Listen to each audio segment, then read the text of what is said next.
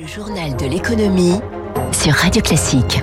Soyez les bienvenus. Le journal de l'économie vous est présenté par Eric Mauban. Bonjour Eric. Bonjour Dimitri, bonjour à tous. À la une, le chef de l'État Emmanuel Macron, il continue de vanter les mérites de la France auprès des grands groupes étrangers. Aujourd'hui, il va mettre en avant la finance tricolore après avoir accueilli hier quelques 120 dirigeants de multinationales sous les ors de Versailles. Eh bien, le président de la République déroule aujourd'hui le tapis rouge à JP Morgan. Le chef de l'État se rend en personne à, à l'inauguration du nouveau siège parisien de la Banque internationale installé à quelques pas du Louvre.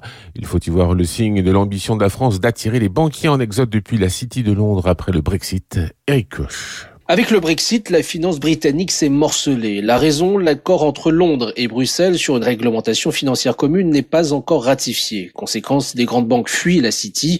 Thierry Dredon, président de la Chambre de commerce franco-britannique. 445 établissements financiers ont décidé de se relocaliser sur le continent. Et nous sommes, en termes d'attractivité, en première position. En un an, plus d'une centaine d'entreprises ont quitté la City pour Paris, à l'image de JP Morgan, car la France a des arguments, s'enthousiasme Arnaud de Bresson, délégué général d'Europlace, think tank qui promeut la place financière parisienne. Paris a les clients, les grandes entreprises françaises. Paris a les talents. Le troisième élément, c'est la qualité des infrastructures et la position de Paris au milieu de l'Europe. Et la France a tout fait pour favoriser l'installation d'entreprises. L'impôt sur les sociétés de 33% en 2017 passera à 25% au 1er janvier 2022.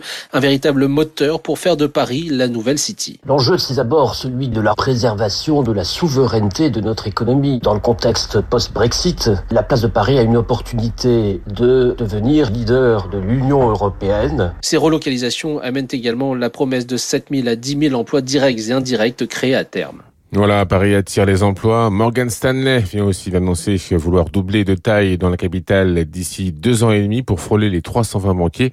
Et puis, euh, fin 2020, c'est Goldman Sachs euh, qui a aussi dit choisir Paris pour sa plateforme alternative de trading action. Emmanuel Macron devrait annoncer avant le 14 juillet les dernières réformes du quinquennat et revoilà que l'on parle avec euh, insistance de la réforme des retraites. On l'évoquait hier sur notre antenne. Hein, selon les échos, l'exécutif étudierait la possibilité de repousser l'âge légal de départ à la retraite de 62 à 64 ans et ce à coup d'un semestre supplémentaire par année. Alors pour l'instant, les partenaires sociaux sont prudents et dubitatifs. Pour eux, il s'agit surtout d'un ballon d'essai lancé par l'Élysée, mais ils s'inquiètent d'une décision qui serait prise trop rapidement. Les syndicats préviennent. Hein. Leur détermination est intacte contre un report de l'âge légal. Cette mesure pourrait cependant être adoptée à l'automne dans le cadre du vote du budget de la sécurité sociale. Émilie Vallès.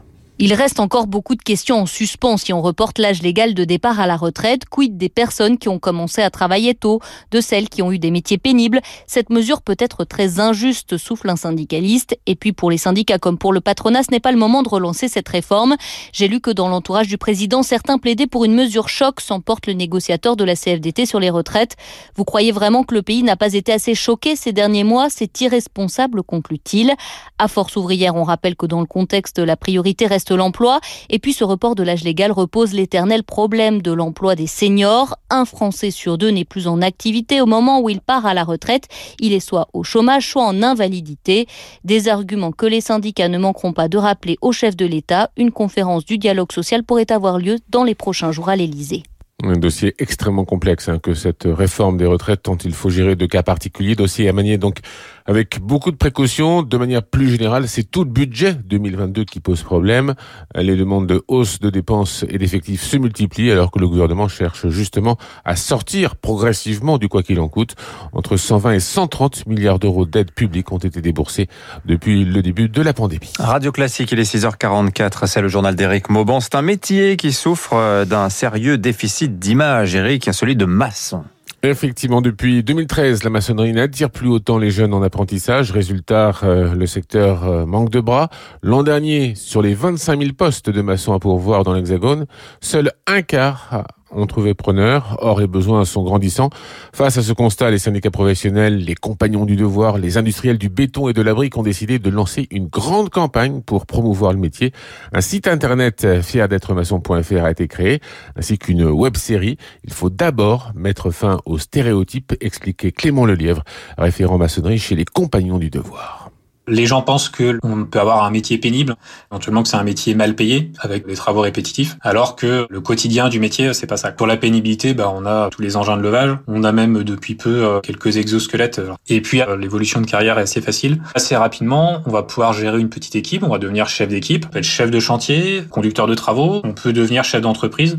Puis effectivement, on a un salaire. Euh, alors, un jeune maçon en début de carrière, on est autour des 1700. Et puis après, on peut aller à 2000. Et quand on va vers les postes d'encadrement, on peut aller vers les 3000, 3500 euh, euros. Vous avez vraiment plein de possibilités d'évolution avec ce métier de maçon. Voilà une belle initiative hein, pour euh, revaloriser le métier de maçon. En bref, Viverté, ex-groupe André, va céder les chaussures Minelli, va mettre la clé sous la porte. Le fardeau des dettes était trop lourd à porter et la crise des gilets jaunes, des gilets jaunes n'a fait qu'aggraver les choses. La colère gronde à la SNCF. La CGT appelle à un arrêt de travail pour jeudi. Et puis Gabriel Attal, porte-parole du gouvernement, a évoqué hier l'hypothèse d'un arrêt du remboursement des tests de dépistage du Covid-19. Il a indiqué que la question se posera à la rentrée. Bilan mitigé pour la 5G. Trois ans après son lancement, seulement 4% des connexions l'utilisent. Cela devrait passer à 25% en 2025. Puis 65 milliards de dollars. C'est le montant des dépenses réalisées au premier semestre dans le monde par les utilisateurs d'applications mobiles. Cela représente une hausse de 25% par rapport à la même période de l'an dernier. De quoi relancer donc le débat sur les abus de position dominante dénoncés par les développeurs. On termine avec les marchés financiers. Pas de tendance claire à Wall Street. Le Dow Jones a cédé 0,4%. En revanche, le S&P et le Nasdaq campent sur des sommets historiques. L'enthousiasme des investisseurs est un peu échaudé quand même par euh, la rapide propagation du variant Delta. Et puis à Paris, le CAC 40 a cédé quasiment 1%. Merci Eric.